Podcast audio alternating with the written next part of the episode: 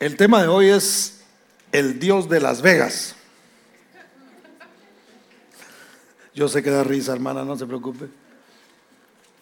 Pero va a ver por qué se llama así. Porque algunos piensan que Dios no está en este, aunque no voy a hablar de la ciudad, así se llama para que usted capte, para llamar la atención más bien. Pero, pero Dios es Dios aquí en Las Vegas. Ah, déjelo, repito. Dios es Dios aquí en Las Vegas. Independientemente de todo lo que hay y existe en esta ciudad, sabemos que Dios se manifiesta también aquí. ¿Cuántos dicen amén? Si no, no estaríamos usted y yo en este lugar. Deuteronomio capítulo 11 y verso 10, lo tiene, me dice amén. Puede escanear también el, el código si desea para seguir ahí la enseñanza. Primero les damos un fuerte aplauso a los que están con nosotros a través de las redes sociales una vez más, mis hermanos, bienvenidos. Deuteronomio 11:10 dice así: La tierra a la cual entras para tomarla no es como la tierra de Egipto en donde habéis de donde habéis salido, donde sembrabas tu semilla y regabas con tu pie como huerto de hortaliza. La tierra a la cual pasáis para tomarla es tierra de montes y de qué? Y de vegas, que bebe las aguas de la lluvia del cielo, tierra de la cual Jehová tu Dios cuida. Siempre están sobre ella los ojos de Jehová tu Dios. Desde el principio de qué? Del año hasta el fin. Si obedeciereis cuidadosamente a mis mandamientos que yo os prescribo hoy, amando a Jehová vuestro Dios y sirviéndole con todo vuestro corazón. ¿Cuáles son los mandamientos? Son amar a Jehová vuestro Dios y sirviéndole con todo vuestro corazón y con toda vuestra alma Verso 14, yo daré la lluvia de vuestra tierra a su tiempo, la temprana y la tardía, y recogerás tu grano, tu vino y tu aceite. Incline su rostro y oramos. Padre, te damos gracias, bendito Dios, una vez más, por la bendición que tú nos das de poder, Señor, meditar en tu bendita palabra. Señor, lo que tú tengas para nosotros hoy, danoslo, precioso Dios.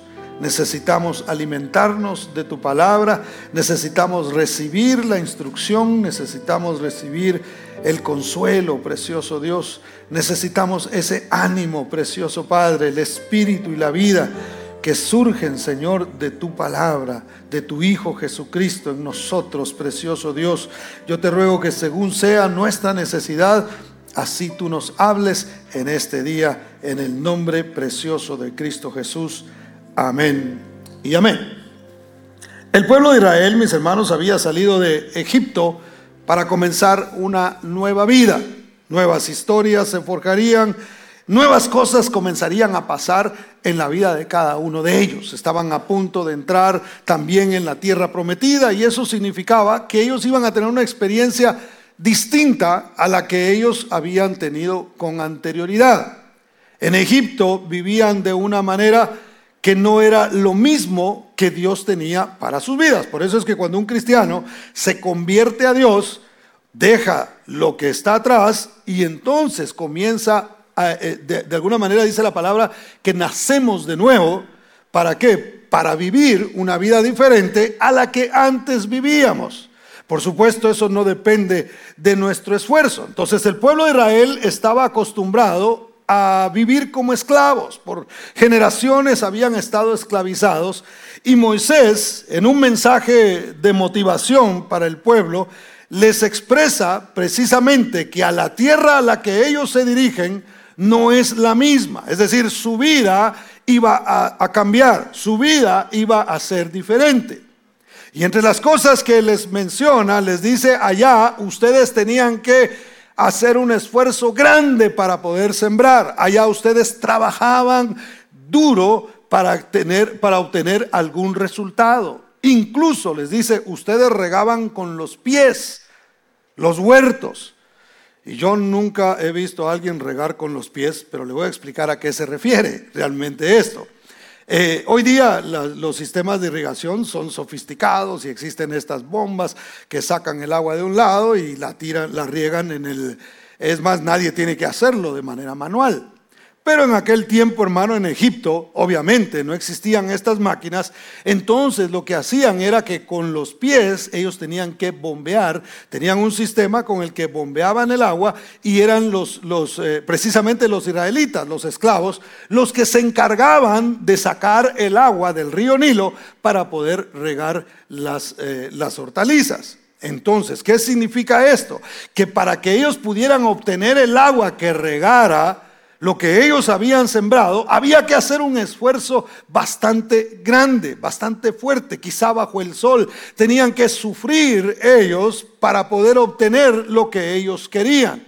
Sin embargo, en la nueva tierra que Dios les prometía, ciertamente el trabajo no se termina, hay que hacerlo, pero ya no hay que hacer tanto esfuerzo. ¿Por qué? Porque ya no iban a tener que estar bombeando el agua desde un río, porque Dios les prometió que la lluvia iba a caer sobre ellos sin que ellos tuvieran que estar haciendo esfuerzo. Yo voy a hacer, dijo el Señor, que, la, que el agua caiga en su tiempo, tanto la lluvia tardía como la temprana también llegará a ustedes. Eso es una promesa desde el principio del año hasta que termine. Y esto es una promesa para usted y para mí. Dios dice, no vas a tener que estar haciendo esfuerzo para que el agua llegue a tu vida, para que la bendición llegue a tu vida. Solamente tienes que seguir dos mandamientos. Uno, ama al Señor con todo tu corazón y sírvele con todo tu corazón. Y con toda tu alma. Nuestro trabajo, mis hermanos, es amar al Señor. El mandamiento más grande que usted y yo tenemos no es agarrar una lista de los diez mandamientos y comenzar a ver, ay, hoy tengo que cumplir esto y tengo que cumplir esto otro. No, con que amemos al Señor, hermano, el amor es lo que a nosotros nos mantiene, nos mantiene juntos. Mira, una relación se mantiene por el amor. ¿Sí o no? Entonces, entre las cosas que, Moisés les dice, mire, hay montañas, va a llover sobre la montaña, pero también va a llover sobre las vegas. Y ahí ya no estoy hablando de la ciudad, ¿eh? porque la palabra vega significa valle. Es decir, en este camino que ustedes van a caminar, hay montañas, pero también hay valles. Pero aunque es más fácil que llueva en una montaña, la promesa de Dios no es limitar la bendición. No es decir, bueno, si estás en la montaña, entonces te va a caer la lluvia, te va a caer bendición. Si estás en el valle, entonces ahí ya no te va a llegar, sino que el Señor dice, no importa si estás en el valle o si estás en la montaña, la lluvia caerá en su tiempo desde el principio del año, en el tiempo que debe caer, esa bendición va a venir. Entonces, hermano, Dios nos está prometiendo a nosotros que no importa lo que suceda, si nosotros le amamos a Él y le servimos con todo nuestro corazón y con toda nuestra alma, entonces, ¿qué va a suceder? Que todo esto que está eh, prometido será para cada uno de nosotros desde el principio del año hasta el final. ¿Cuántos dan gloria al nombre del Señor? Entonces, ¿por qué les mencionaba que es importante el amor? Porque no se puede mantener una relación si no se ama. Entonces, si nosotros no amamos a Dios, hermano, en el valle no lo vamos a amar como lo amamos en la montaña. Yo le, le ponía este ejemplo a los hermanos. ¿Cuántos aman a sus esposas aquí? No todos. Ahí así. ¿Cuántas esposas aman a sus esposos? Y es por el frío, es por el frío. ¿Verdad que a veces no tiene ganas de...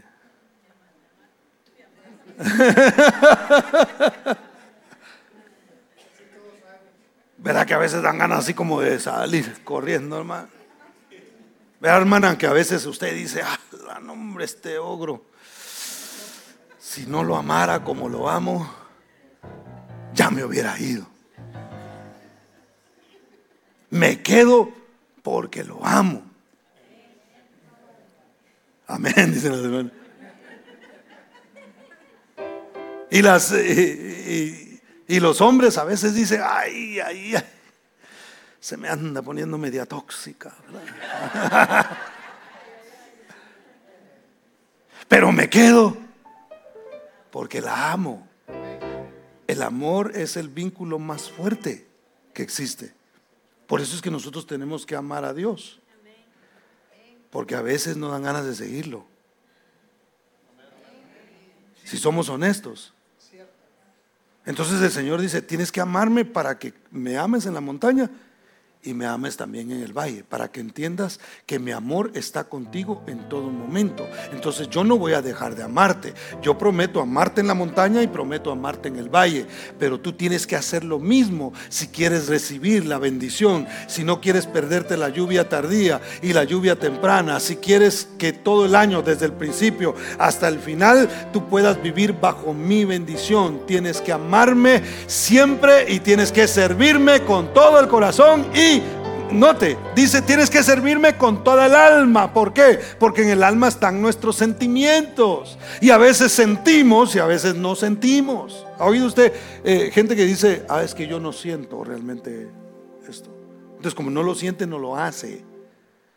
Y hay cosas que no se necesita sentimiento para hacerlo. Una vez más, a veces usted dice, ay, mi esposo, ay, mi esposa, qué linda es. Y a veces usted dice, ay, mi esposo. Ay, mi esposa. Pero se mantiene, ¿por qué? Una vez más, porque ama se mantiene en cualquier circunstancia. Lo mismo hay que hacer con Dios. Nuestros sentimientos tienen que estar sometidos bajo el amor que nosotros tenemos para el Señor. ¿Por qué? Porque así como pasamos por situaciones muy buenas, también vamos a pasar por situaciones difíciles y el amor de Dios no cambia para nosotros, por lo tanto tampoco debería cambiar el amor nuestro hacia Dios. ¿Me doy a entender? Bueno, ya no le explico más porque ya se lo expliqué. La montaña suele ser más atractiva que una vega. ¿Por qué? Por la perspectiva, por la visión, por estar arriba. La experiencia de escalar es algo, hermano, que a muchos, a muchos les gusta. Es más, hay gente que arriesga la vida por subir a la montaña más alta del, del mundo, al Everest. Hay gente que arriesga su vida y hay gente que ha muerto incluso tratando de llegar ahí porque la experiencia, oh, yo llegué, yo estoy ahí, todos los demás los miraba desde lejos y se miraban así de este tamaño. La perspectiva que tenemos cuando estamos arriba es de ver todo lo demás, se ve más pequeño. ¿Verdad que los problemas es bien bonito verlos desde afuera? Cuando uno está arriba y uno mira a los demás que tienen problemas. Y, uh, dígame si alguna vez no le han contado a usted un problema y usted dice, no quisiera estar en sus zapatos.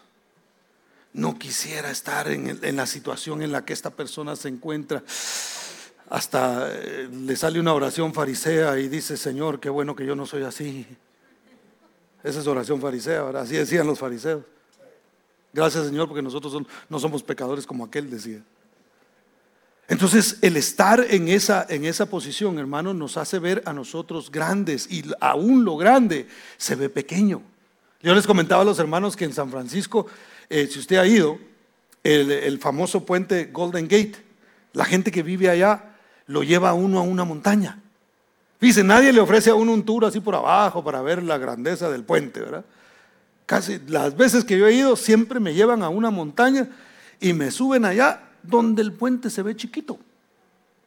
Se ve más pequeño. Hasta la gente se toma fotos así como agarrándolo y aquí, deteniéndolo y toda la cosa, porque se ve pequeño desde esa perspectiva. Y nos gusta esa sensación de estar arriba. Y espiritualmente, hermano, a nosotros nos gusta estar arriba. Nos gusta a nosotros tener una experiencia como la que Pedro tuvo. ¿Se recuerda de Pedro? Cuando subieron al monte de la transfiguración. ¿Y qué dijo Pedro cuando estaban ahí? Mire, no se le ocurrió a él otra cosa más que decirle, Señor, bueno es que estemos aquí. Imagínense cómo les tocó el orgullo eso a ellos. Porque ¿cuántos discípulos eran? Eran, no, por todos. Doce. ¿Y cuántos subieron ahí? Ah, nosotros estamos entre el círculo del Señor. Todos los demás plebeyos están allá abajo y nosotros aquí arriba con el Rey de Reyes y Señor de Señores. Señor, hagamos una enramada, hagamos un camping aquí, hagamos unas casitas, unos tabernáculos y quedémonos aquí, uno para Elías, uno para Moisés, uno para ti. Y nos quedamos en esta montaña porque es delicioso estar aquí, es rico estar en este lugar, contemplar tu presencia, hermano. Ellos vieron la gloria de Dios. Por eso cuando ellos dicen, y vimos su gloria, gloria como del unigénito del Padre, lleno de gracia y de verdad. Eso no era un poema en, el que ellos estaban inspirando, ellos estaban hablando de la realidad. Vieron cuando Jesús se transfiguró y una luz surgió de, de, dentro de él, hermano, y se iluminó todo su cuerpo. Fue algo impresionante lo que ellos estaban viviendo ahí, al punto de que Pedro no quería bajar, se quería quedar ahí. Y cuando nosotros nos sentimos arriba, hermano, ay, que no nos baje nadie, ¿verdad? Cuando estamos, nos está yendo bien en todo, el matrimonio va bien, las finanzas van bien, los hijos se están portando bien, como dije en la mañana, cada día oyen menos reggaetón, gloria a Dios, y, y va bien la cosa, es una broma. Pero, pero nos sentimos muy bien y no queremos bajar de ahí. Queremos decirle, Señor, hay una, hagamos una enramada y ya, ya, tranquilo, Señor, ya conocí el valle, ya no me bajes de aquí, aquí déjame. Sin embargo, el camino del Señor está lleno de montañas y también está lleno de valles. Es necesario pasar por el valle, así como es importante también estar en la montaña. A veces nos sentiremos espiritualmente muy fuertes y muy, muy buenos, hermano, y a veces llegará el momento en el que nosotros diremos, Señor, tengo que volver a depender de ti tengo que volver a levantar mis manos, tengo que regresar al ayuno, tengo que regresar a la oración, tengo que hacer muchas cosas. ¿Por qué? Porque ya no me siento tan arriba que digamos, ya tengo que fingir que estoy en la montaña, pero realmente estoy pasando por un valle y eso es totalmente normal, hermano. Seamos honestos con Dios y cuando estemos pasando por el valle, Digámosle, Señor, hoy sí estoy en el valle, pero yo sé que tú prometiste que tanto en la montaña como en el valle, aquí llegaría tu lluvia también, que yo no tengo que estar haciendo el esfuerzo para bombear el agua, porque tu agua viene desde el cielo, que es símbolo obviamente de la palabra del Señor. Entonces, la tierra tiene montañas, pero también valles, decía Moisés, siendo sincero. Y a mí me gusta esto porque le menciono que era como un, mensaje de motivación, pero no era un mensaje de motivación como el que da el mundo, ¿verdad? Si usted ve un mensaje motivacional, lo que hacen ellos es, y saca el león que hay en ti, y tú eres esto, y tú eres el otro, y, y, vas a lograr, y vas a romper, y vas a escalar, y vas a llegar, y te vas a hacer millonario, y todo el mundo va a estar ahí, te va a observar, y vas a hacer, eh, qué sé yo, eso es lo que, lo que muestran. Por acá Moisés, siendo honesto con la gente, le dice, habrá montaña. Y ahí va a caer la bendición. Habrá valle, pero también ahí va a llegar la bendición. Entonces tenemos que ser sinceros y saber que este año no va a ser así, hermano. Tal vez sí para subir un poco, ¿verdad? Y de repente va a ser como, como bajaron, porque todo lo que sube tiene que bajar, la ley de la gravedad. Entonces a veces estaremos arriba y a veces estaremos abajo. Lo que no se tiene que enfriar es el amor por nuestro Dios, porque la Biblia dice que en los últimos tiempos el amor de muchos se enfriará. Y a mí me gusta ser reiterativo en esto, hermano, porque tenemos que metérnoslo en la mente. Aunque se enfríe el amor de muchos, el mío no tiene por qué eh, enfriarse. El amor mío puede permanecer si yo con intención digo, no, yo voy a seguir amando al Señor, aunque no vea todavía la lluvia. Yo sé que en su tiempo Dios la va a derramar sobre mi vida porque Él lo prometió y lo que Él promete, Él lo cumple. ¿Cuántos dicen amén? ¿Cuántos dan gloria al nombre del Señor? Entonces, los valles en la Biblia, mis hermanos, son asociados con momentos de dificultad, problemas o angustias. Salmo 23, 4 dice, aunque ande en valle de sombra de muerte. Note que no dice en montaña de sombra de muerte, sino dice en valle de sombra de muerte, no temeré mal alguno, porque tú estarás conmigo. Tu vara y tu callado me infundirán aliento. ¿Cuántas personas de fe hay aquí, hermano? ¿Cuántos aquí tienen fe? De verdad, sin, sin, no sea tímido, no, no lo voy a agarrar en ninguna, en ninguna pasada. ¿Cuántos tienen fe aquí? Ay, ¿por qué bajaron? ¿Cuántos tienen fe? Ok, entonces le tengo noticias. Toda persona de fe tendrá que pasar por valles. Toda persona. Si pasaron los, los que nosotros consideramos grandes hombres de Dios, hermano, por ejemplo, Moisés, tremendo líder, tremendo hombre de Dios, hablaba con Dios, no hay otro en la, en la, en la Biblia que se mencione que hablaba con Dios cara a cara. Y no era porque él le pudiera ver el rostro a Dios, porque no se, no se podía ver el rostro de Dios en, en ese momento. El único rostro que la gente alcanzó a ver de Dios fue Cristo Jesús. Pero en ese tiempo no se podía, pero sin embargo, Dios le hablaba directamente. No le hablaba por, por, figuras, no le hablaba por sueños, hablaba con él cara a cara. Y sin embargo, hermano, aún con todo lo que él experimentó, él experimentaba en la montaña, ¿se recuerda? Subía y la gloria de Dios se manifestaba al punto que la montaña temblaba. Cuando Moisés bajaba le resplandecía el rostro. Era fácil identificarlo, hermano. ¿Y dónde está Moisés? No, y el más blanco, ese es. Porque le brillaba el rostro. La gente podía saber exactamente dónde estaba por el brillo que había en él. Sin embargo, fue un hombre que también en un momento dado pasó por un valle donde se desanimó, hermano. Moisés se desanimó, que no nos desanimemos nosotros.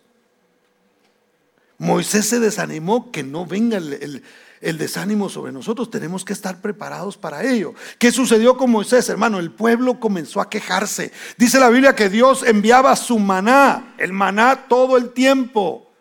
El problema es de, de recibir el maná muy, muy fácil es que a la gente se le empieza a hacer como común. Mire, cuando, cuando usted, ahora que nosotros, la iglesia en general, en todo el mundo, tenemos tanta facilidad, sobre todo en algunos países, de recibir la palabra del Señor. La gente fácil se le hace, no, no, no. Ah, me voy a echar un sueño. De todas maneras, no sé a qué hora va a terminar de predicar el pastor. Mañana leo la Biblia. Oh, y, hacemos, hermanos, desidia de todo eso, porque se nos hace común a nosotros recibir palabra de Dios. Llegará el día, como, como sucedió con anterioridad, en que habrá hambre en la tierra. No hambre de comida, sino de oír palabra de Dios. Y ahí es donde la gente va a desear, hermano, que un, que un lugar esté abierto donde oír la palabra de Dios durante el 2020 nos, nos tocó ver eso. Yo les he platicado aquí testimonios de cómo había desesperación en algunos, lo que para otros fue, aleluya, ya no hay que ir a la iglesia, gloria a Dios, aquí nos quedamos en la casa. Y se quedaron, otros no, otros decían, no, yo quiero ir, yo le he comentado que aquí venían y teníamos que sacar uno de los, de los músicos y le decía, eh, salte para que pueda entrar, porque solo nos permitían cierto número de personas. Y decía, salte tú para que pueda entrar una persona porque tenían tanto deseo de estar aquí, hermano, y de escuchar la palabra directo, aunque la podían oír por, eh, por el internet, no era lo mismo. Entonces, la gente comenzó a decir, bueno, viene el maná, pero estamos cansados, aburridos de ese maná, ya no queremos eso, queremos carne, decía la gente. Y yo me puse a pensar, ¿se recuerda cuando cuando Moisés fue a hablar con Faraón y Faraón le dijo, váyanse pero dejen su ganado aquí. ¿Se recuerda? Y Moisés dijo, ni una pezuña se va a quedar aquí, ni siquiera para la buena suerte. Algunos guardan una, pero es de conejo. Pero entonces dijo, ni una, ni una se va a quedar aquí. Todos iremos y vamos a ofrecer al Señor sacrificios. Ahora, eso quiere decir que el pueblo tenía sus ovejitas. Si tanta era la gana de comer carne, ¿por qué no agarraban una oveja de las de ellos Y la hacían en, barbacoa, hermano, debajo de la tierra, ahí con el maguey, no sé si había por allá. Los mexicanos saben de lo que estoy hablando. Entonces, no se la comían. Era más fácil ir a decirle a Moisés que les diera carne, porque ellos querían que todo cayera del cielo, hermano. Ni un esfuerzo, ni una oveja queremos dar nosotros, queremos que caiga del cielo, porque para eso está Dios y para eso puso a Moisés, para que nos caiga la bendición del cielo. Entonces Moisés comenzó a hartarse de las quejas de la gente. Si algo cansa, es oír gente quejarse. ¿A usted le gusta oír gente quejarse? Mire, yo siempre decía, y creo que lo mencioné en una oportunidad, que yo trabajé en la, en la Policía Nacional en Guatemala. Y yo honestamente prefería ir a las morgues que a los hospitales. Porque en los hospitales, yo no sé, entre que me dolía el corazón y, cosas que, veía, y oír gente quejarse sí me, me aturdía. En cambio, los muertos no decían nada, hermano. Por ahí tiraban un manotazo. Una vez me asustó uno, hermano, que, ay, ay, ay. Y otro día le cuento, pero, pero oír gente quejarse cansa. Entonces, sepa usted que si usted todo el tiempo se está quejando por algo, a alguien va a cansar. Amén. O ay, ay, ay. No, yo sé que usted no. Pero bueno, entonces eh, eh, Moisés comenzó a, a cansarse al punto, hermano, que dijo, Señor, llévame. Esa es la forma cristiana de suicidarse uno, ¿verdad? Yo le estoy pidiendo al Señor que me lleve. Ganas de morirse, pensamiento de suicidio tiene. Y Moisés pasó por eso. Mire, números 11, 14 y 15. Dice, no puedo yo solo soportar a todo este pueblo. Es más, hay una parte donde anteriormente, si usted lo quiere, eh, si usted quiere lo puede leer en su casa, donde Moisés dice, ¿acaso los parí yo? ¿Acaso yo los concebí a ellos como para que, para que me estén tratando de esta manera? Y luego dice, no puedo yo solo soportar a todo este pueblo que me es pesado en demasía. Y si así lo haces tú conmigo, Señor, ahí se quejó con él y le dijo, yo te ruego que me des muerte si he hallado gracia en los ojos de Dios y que yo no vea mi mal.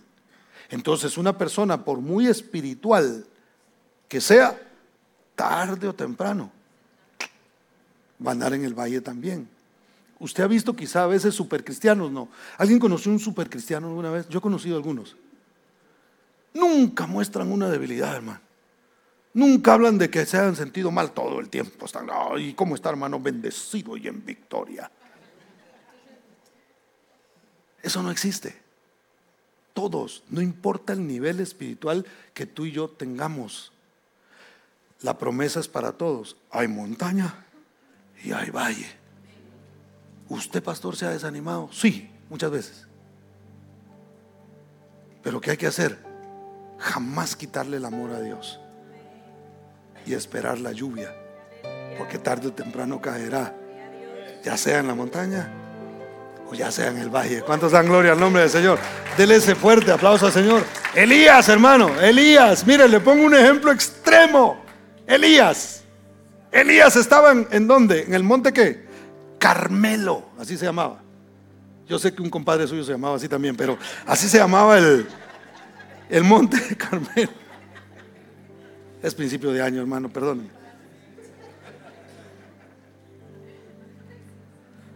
En el monte Carmelo estaba, estaba Elías, hermano, y usted conoce la historia, estaba en una competencia con los, con los profetas de Baal. Y le dijo el, el Dios, les dijo eh, Elías, el Dios que responda por fuego, ese ha de ser Dios. Así es que ustedes clámenle a los Baales y vamos a ver quién es el, quién es quién. Y, hermano, los, los profetas de Baal empezaron a dar sus vueltas y a hacer sus ritos y que no sé qué, que no sé cuánto, y se rasgaban la piel. Y, Elías hasta se burlaba de ellos, como él estaba más arriba.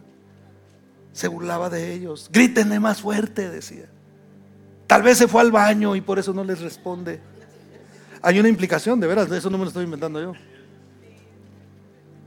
Entonces, cuando de repente dijo él, bueno, no les contestó, ahora déjenme a mí. Y hermano, y empieza él a clamar al Señor e inmediatamente desciende fuego del cielo, consume el holocausto y se pasa llevando el agua que le habían echado todavía alrededor del altar. Y fue algo impresionante lo que ahí pasó. Fue una experiencia de montaña la que él tuvo.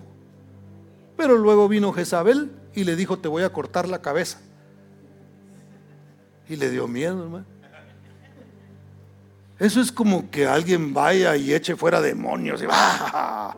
hubieran visto. Y después no quiera apagar la luz porque le da miedo que vaya a llegar el, el demonio ahí. 450 profetas de Baal les voló la cabeza. Y luego una mujer le dice que le va a cortar la de él y sale huyendo a meterse debajo de un arbusto y a decirle, Señor, quítame la vida porque yo no soy mejor que mis padres. Solo yo he quedado, solo yo, Señor, no hay nadie más. Y Dios, yo me imagino que se rascó la cabeza un poquito y le dijo, siete mil tengo. ¿Quién te dijo que estaba solo? ¿Quién te dijo que yo me quedo sin gente? Y Dios comienza a ministrarlo. Entonces, se puede estar en el tope de la montaña en un momento y en un momento estar en el valle queriendo morirse, hermano, queriendo ya no estar. Entonces nosotros tenemos que comprender que a todos nos puede suceder que a todos nos va a pasar, que este año, de principio a fin, habrá momentos de montaña, hermano, habrá momentos de victoria, habrá momentos en que vamos a ver la gloria de Dios manifestándose en nuestras vidas, van a haber eh, respuesta a algunas oraciones, vamos a ver milagros en, en, nuestra familia. Yo no lo oigo decir amén a usted. Despiérteseme. Va a haber todo eso. Ah, pero yo creo que como en este sí va a decir amén, pero también va a haber valles. Ahí está, miren, ¿no? como, le gustan más los valles, ¿ah? no es cierto. Pero también van a haber valles. Este año vamos a pasar por situaciones incómodas quizá en nuestra vida. Y eso es parte de entender lo que Dios nos está hablando. Decirle, Señor, pero tú eres fiel. Isaías, hermano, hizo notorio su desánimo cuando dijo, en Isaías 49:4 dijo, pero yo dije, por demás he trabajado en vano y sin provecho he consumido mis fuerzas. ¿Se ha sentido usted alguna vez así? Es en vano, hermano. No, mire, yo tanto que he ayudado gente y me quedan mal. ¿Le ha quedado mal alguien a usted que ha ayudado alguna vez? Aquí aullamos todos al mismo tiempo, ¿verdad?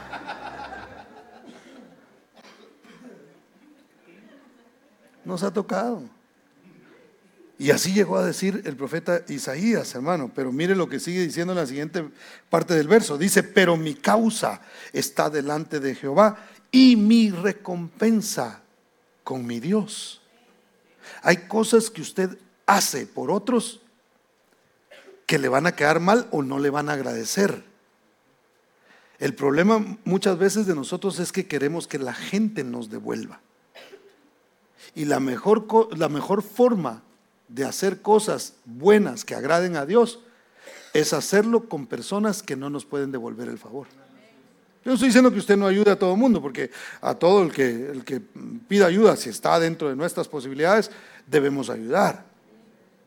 Pero no debemos estar esperando, ayudar para esperar nada a cambio, hermano. Porque a veces hacemos algo, porque, ah, pero te voy a hacer este favor, pero arrieros somos y en el camino andamos, ¿verdad? Y por ahí nos vamos a encontrar un día y espero, espero que cuando yo necesite, entonces esté presente esa persona. No, mire hermano, hay mucha satisfacción en ayudar a personas que quizá nunca vamos a volver a ver. Yo le comentaba a los hermanos en la mañana que, que ahora que, que estuve en Guatemala, cuando llegué al aeropuerto, cambiaron ya el sistema de cómo cómo uno hace su declaración.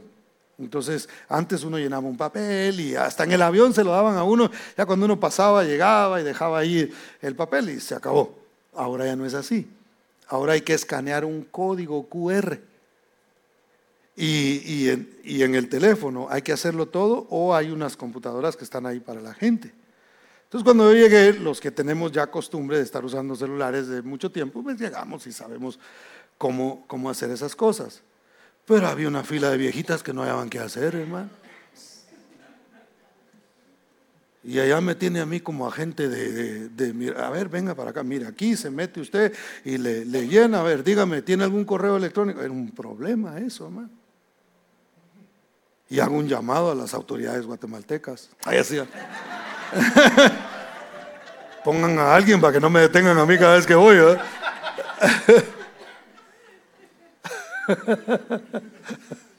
no sé, de pronto nos está viendo el cónsul por ahí. Pero qué satisfacción poder ayudar gente. Yo no sé quiénes son esas señoras. De regreso me, mira una, una, una, señora que era primera vez que venía a los Estados Unidos, hermano, y cuando me vio me dijo, usted habla español, me dijo. Le dije, yo tengo cara de gringo, pero sí, le dije, sí, sí.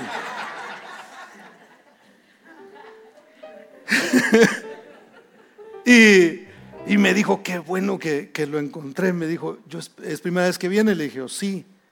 Entonces le dije, no se preocupe, vamos y yo le voy a ayudar, porque no sabía para dónde ir. Tenía una conexión en Dallas para, creo que era Cincinnati, y le dije, no se preocupe, ahorita vamos a averiguar, y ya nos fuimos por ahí a ver dónde estaba la información, y la llevé casi hasta la puerta para que se sentara a esperar el avión. Y me dijo, usted es un ángel, me dijo, que Dios me puso. Y yo empecé a volar así.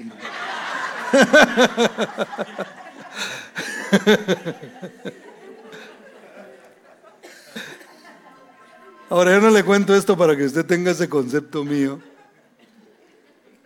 porque quizá a veces me he perdido alguna buena oportunidad de ayudar a alguien. Pero lo cierto es que qué bonito se siente, qué satisfactorio es hacer algo por alguien. Yo no sé cómo se llama, la señora me dijo, pero se me olvidó. Y creo que no la voy a volver a ver nunca más. Pero, pero hay algo que agrada a Dios cuando nosotros podemos ayudar a alguna persona. ¿Cuántos dicen amén? ¿Por qué? Porque nuestra causa está delante del Señor y la recompensa con el Señor. Mira hermano, cuando nos aplauden a nosotros por algo, Dios realmente, yo siempre digo que, que por lo que aquí en la tierra nos reconocieron, en el cielo ya no hay por qué. En el cielo nos van a reconocer por cosas que aquí nadie se dio cuenta, que aquí nadie supo, que aquí nadie nos aplaudió, que era lo que decía Jesús, no sean como los hipócritas, como los fariseos, que aman el, ser escuchados en las plazas y se ponen a orar para que todo mundo, ah, qué fariseo tan, qué farifeo tan, tan guapo. Les aseguro, decía Jesús, que ya tienen su recompensa. ¿Cuál era la recompensa? El aplauso de la gente. Pero en nosotros, hermano, un día entraremos y nos vamos a sorprender cuando el Señor nos diga, bien buen siervo y fiel, sobre poco fuiste fiel, sobre mucho te pondré. Entra en el gozo de tu Señor. Mira, aquí están las obras que hiciste. yo ni me acordaba de eso. Yo no me acordaba. Y tal vez por una que estábamos esperando que Dios nos diera una medalla, esa no porque nos aplaudieron aquí. Entonces hagamos el bien, hermano. Hagamos el bien. Es más, la Biblia dice, no nos cansemos de hacer el bien, porque a su tiempo segaremos si no desmayamos. ¿Cuántos dicen amén? Dele ese aplauso fuerte al Señor. ¿Por qué la tierra prometida contiene montañas, pero también valles? ¿Por qué los valles, hermano? ¿Por qué no hacerla enramada y quedarnos arriba? Y no bajarnos de ahí nunca, hermano. ¿Por qué no? A veces no se ha preguntado usted eso. ¿Por qué la vida cristiana no es perfecta? ¿Se ha fijado que la vida, ya se dio cuenta que la vida cristiana no es perfecta, verdad? Si le predicaron perfeccionismo en el Evangelio, le mintieron. Porque no es así. Dios nunca lo, lo diseñó para su pueblo y no lo diseñó tampoco para su iglesia. ¿Por qué entonces existen los valles? Porque Dios no hace nada para divertirse, hermano. Dios no dice voy a permitir que pasen por esto porque quiero ver, ay, ay, ay, qué buena película me voy a aventar viéndolos ahí sufrir. Dios no hace eso. Dios todo lo hace con un propósito. Todo tiene propósito. Por eso la Biblia dice que Job no, no atribuía despropósito a lo que a él le estaba sucediendo. Entonces nosotros tenemos que entender que los valles tienen una función. Ahora, número uno, en el valle, le voy a dar algunos, en el valle puede haber revelación. Los valles existen para traer revelación de algo a nuestras vidas. Por eso hay que estar atentos. Mira lo que dice Lamentaciones, capítulo 3, verso 19 al 23. Lamentaciones.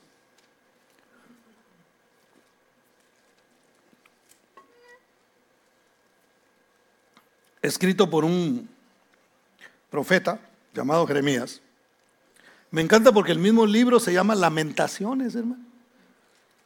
Eso quiere decir que a veces pasamos por momentos de lamento.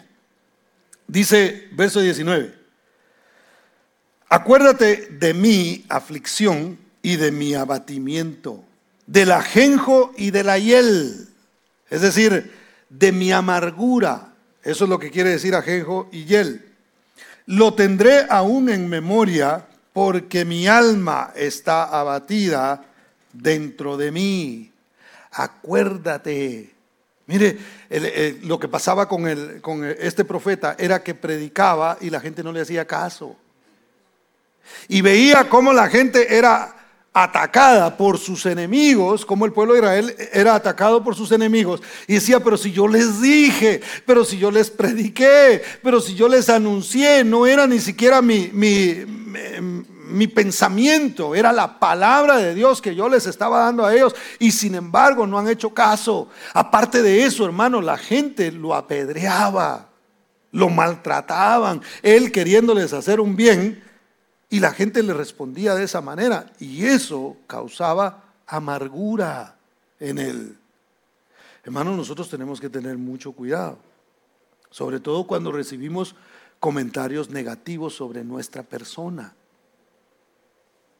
Porque qué feo se siente que hablen mal de uno, ¿sí o no? O a alguien le gusta aquí, digo para mandarle unos cuantos. no nos gusta. Y si nosotros no nos cuidamos, hermano, un mal comentario de alguien nos puede amargar la vida. Y podemos entonces nosotros estar trayendo adoración al Señor, pero con amargura. Y una vez le dije a una persona eh, que se peleó con alguien aquí en la iglesia, hace mucho tiempo, hace muchos años pasó eso. Y le dije, hermano, tú tienes que tomar una decisión, tú tienes que perdonar lo que ha pasado. O búscate otra iglesia. Es la única vez que yo le he dicho a alguien una cosa así.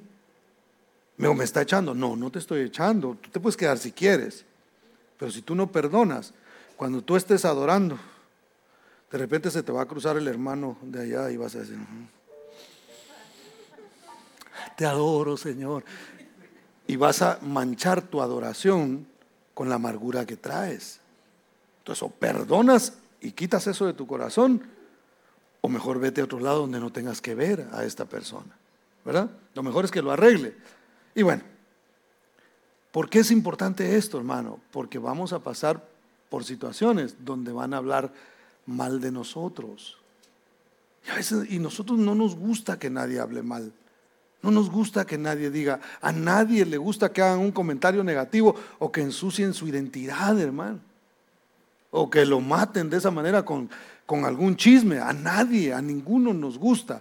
Pero tenemos que cuidar nuestro corazón y decir, Señor, Tú prometiste que ibas a estar conmigo cuando la gente hable bien de mí y cuando la gente también hable mal de mí. Así que yo voy a guardar mi corazón mi hiel, mi amargura, te la traigo a ti, la traigo delante de ti, tú sabes qué hacer con ella, yo no la necesito, yo quiero adorarte con todo mi corazón, yo quiero servirte con toda mi alma, así es que yo te entrego cualquiera de estas situaciones. Pero note, el pasar por esta situación, el profeta Jeremías lo hace reflexionar sobre algo. Verso 21 dice, esto recapacitaré en mi corazón, por lo tanto, esperaré. Es decir, el recapacitar sobre esto me va a ayudar a mí a mantenerme esperando.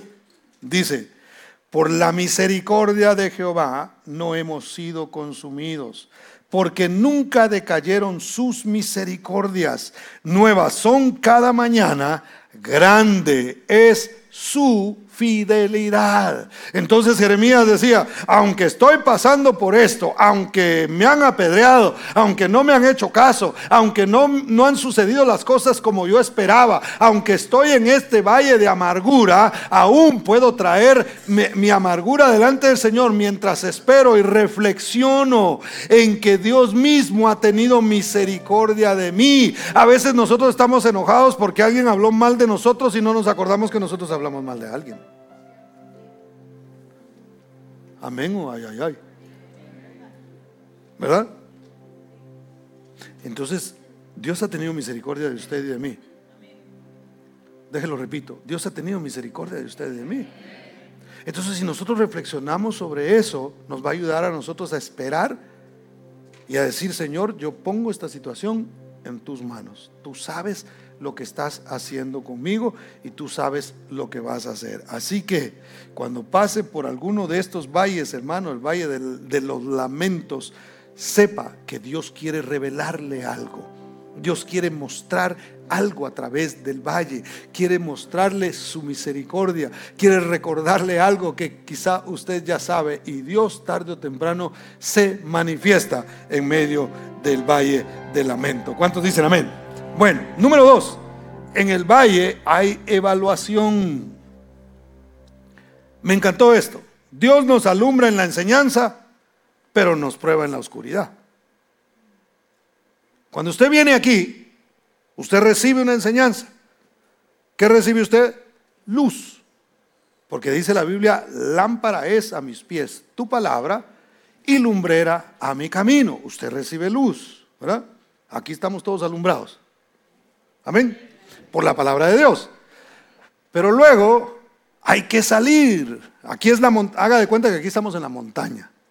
Y aquí recibimos de Dios y aquí vemos la transfiguración y aquí se manifiesta la gloria de Dios y la presencia de Dios se hace real acá. Pero luego hay que ir entonces, tiene la luz, lo que hemos recibido de parte de Dios, se tiene que poner a prueba. Le comentaba a los hermanos en la mañana que he visto en internet una, una linterna que venden, que por lo menos en el video, no la he comprado, pero por lo menos en el video se ve que cuando la encienden, está todo oscuro y de repente, hermano, se ve todo eso iluminado. No sé si lo exageran para que uno lo compre. Pero verdad que cuando usted le compra luces a su vehículo, por eh, los que tienen una, una pickup, una, una, una troca, como le decimos aquí coloquialmente, usted le pone luces a esa su troca perrona, ¿verdad? Y usted la agarra y cuando usted le ha puesto luces, usted no hay a las horas de encontrar un lugar que esté oscuro para encenderla, ¿sí o no? O solo a mí me ha pasado.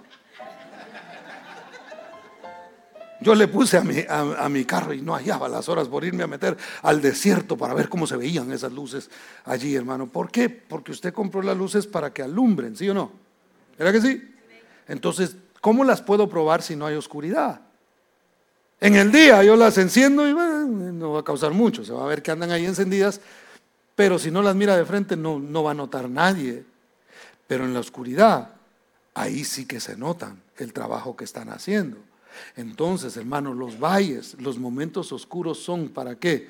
Para que nuestra luz sea probada. La palabra del Señor dice, así alumbre vuestra luz delante de los hombres para que vean vuestras buenas obras y glorifiquen a Dios. Entonces, ¿qué va a pasar? Cuando yo estoy pasando por el valle, hermano, allí estoy a prueba. Allí el Señor está diciendo, ahora les voy a mostrar cómo realmente mi palabra trabaja en sus corazones. Porque aunque esté pasando por el valle de sombra y de muerte, no temeré mal alguno, porque tu vara y tu callado me infundirán aliento. Eso es brillar. Eso es, eso es que salga de aquí, de adentro de nosotros. No una luz que nos pegue enfrente, hermano, sino una luz como en Cristo que surja de nuestro corazón. La palabra que está en nuestra mente puesta en práctica. Una verdad no se convierte en verdad hasta que yo la practico. Entonces lo que aprendemos aquí hay que ponerlo en práctica ya venimos a la montaña, subimos, por decirlo de esa forma, para recibir, de la, para, para ser alumbrados por el Señor. Pero luego hay que bajar a ponerlo en práctica. Lo dijimos de Moisés. Subió y le resplandeció el rostro. Luego tenía que bajar para alumbrar a los demás. En el caso de, de, Pedro, vio la gloria de Dios. Después tuvieron que bajar. Pero entonces, en el valle, número 3, en el valle hay preparación. Vea Salmo 84, 5 y 7. Yo se lo leo. Dice, bienaventurado el hombre que tiene en ti sus fuerzas. Dichoso el hombre que se esfuerza, no en, lo que sabe, sino más bien en el Señor. Y dice, en cuyo corazón están sus caminos, atravesando que el valle de Bacá. Lágrimas ahí, la palabra hebrea es Bacá. El, el valle de Bacá lo cambian en qué? En fuente. Cuando la lluvia llena los estanques, irán de poder en poder, verán a Dios en Sión. Entonces, en el valle somos preparados. ¿Para qué? Para que nuestras lágrimas, hermano, para que lo que nos toca llorar en el valle se convierta en algo que bendiga a otros que van pasando. Volvemos al ejemplo del aeropuerto. Yo eh, procuro viajar en una sola aerolínea porque me dan algunos beneficios por hacerlo. Entonces, casi siempre que yo viajo a Guatemala, voy a pasar por los mismos aeropuertos. Entonces ya me los, ya me los conozco. Cuando viajé las primeras veces, hermano, eso era terrible porque yo no sabía cómo andar en esos aeropuertos. Les comentaba a los hermanos que, que en una ocasión me metí en un tren donde yo era el único que iba. Y de repente se empezó el tren a meter por unos pasadizos oscuros, hermano, y yo allá adentro, y, yo ya sentía que entraba Chucky, ¿verdad? o la llorona. Y, yo decía, ¿qué irá a pasar aquí, verdad? Hasta oía música así de, como de, de, película de miedo, hermano. Algo así. y, y, cuando yo vi, dije, ¿qué hago? Rompo el vidrio, me salgo aquí, trato de abrir la, la puerta. Yo no hallaba qué hacer. Hasta que de repente pasó por una pared donde había un rótulo donde decía, no se salga del tren permanezca adentro. El tren no se tenía que dar una vuelta ahí por alguna cuestión de la computadora, hermano, y luego se iba a volver a poner otra vez en circulación. Entonces, cuando leí eso, me quedé tranquilo y dije, bueno, voy a esperar a ver qué otras vueltas me hace dar por aquí. Pero todas esas experiencias que yo he tenido a lo largo de los años me han ayudado a comprender y a entender el camino. Les soy honesto, Odio pasar por la seguridad, tener que quitarse los zapatos uno, el cinto, guardar el celular, sacar el iPad que siempre anda conmigo eh, para todos lados que voy y, a veces eh, me toca llevar de alguien más y ahora hasta me tuve que traer uno que alguien dejó allá y se lo tengo que mandar. Pero bueno, qué bueno que me acordé. Pero entonces cae mal estar haciendo ese trabajo. Paso exactamente lo mismo que pasa a alguien que viene por primera vez a los Estados Unidos.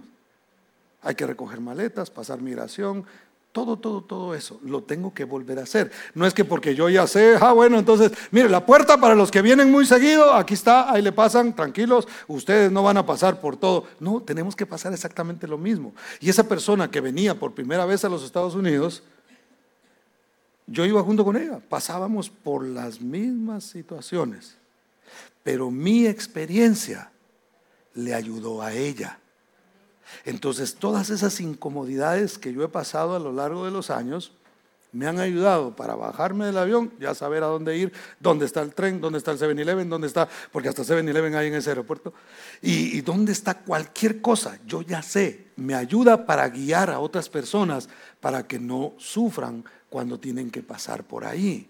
Entonces, hermano, el valle de lágrimas a veces va a servir para qué?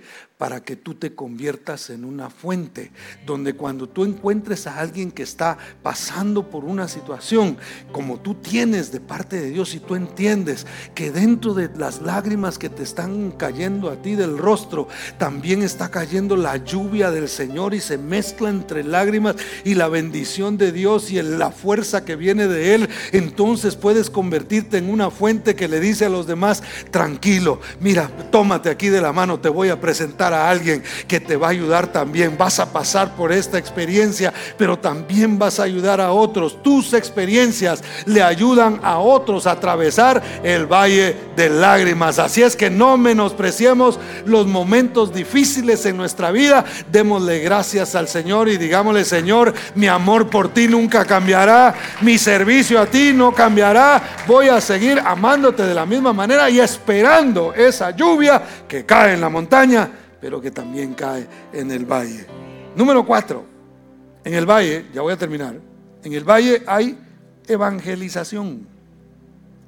¿Sabe que nuestro ejemplo, cuando pasamos nosotros por una situación difícil, le puede ayudar a otro a darse cuenta que Dios es real? Cuando nos venga a nosotros.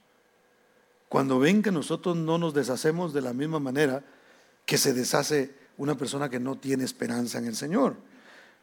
Veamos lo que los sirios pensaban del pueblo. Mire, primer libro de Reyes, capítulo 20, verso 23. Yo se lo leo rápidamente. Dice, y los siervos del rey de Siria dijeron, hablando del pueblo de Israel, sus dioses, como no conocían a Dios, ellos le llamaban así, sus dioses son dioses de los montes. Por eso nos han vencido. Mas si peleáremos con ellos en la llanura, es decir, en el valle, se verá si no los, si no los vencemos. Note, hermano, el enemigo maquinando, diciendo, ah, es que los israelitas nos ganan porque siempre hemos peleado en la montaña con ellos. Entonces, como Dios es Dios para ellos en la montaña, claro, nos están ganando. Lo que vamos a hacer es atacarlos en el valle, en la llanura, y ahí sí que los vamos a vencer. Entonces haga de cuenta que usted viene aquí a la iglesia y viene a adorar y usted viene y aquí hermano todos nos vemos así, pero tremendos santos, nos brilla la cara. Y aquí estamos nosotros adorando y aquí es difícil que venga una tentación a nosotros, ¿verdad? Es difícil que el enemigo nos vaya a, vencer en algo a nosotros. Bueno, si ya le pasa eso, pues ya platiquemos mejor y vemos ahí cómo oramos por usted. Pero realmente aquí nosotros estamos en victoria.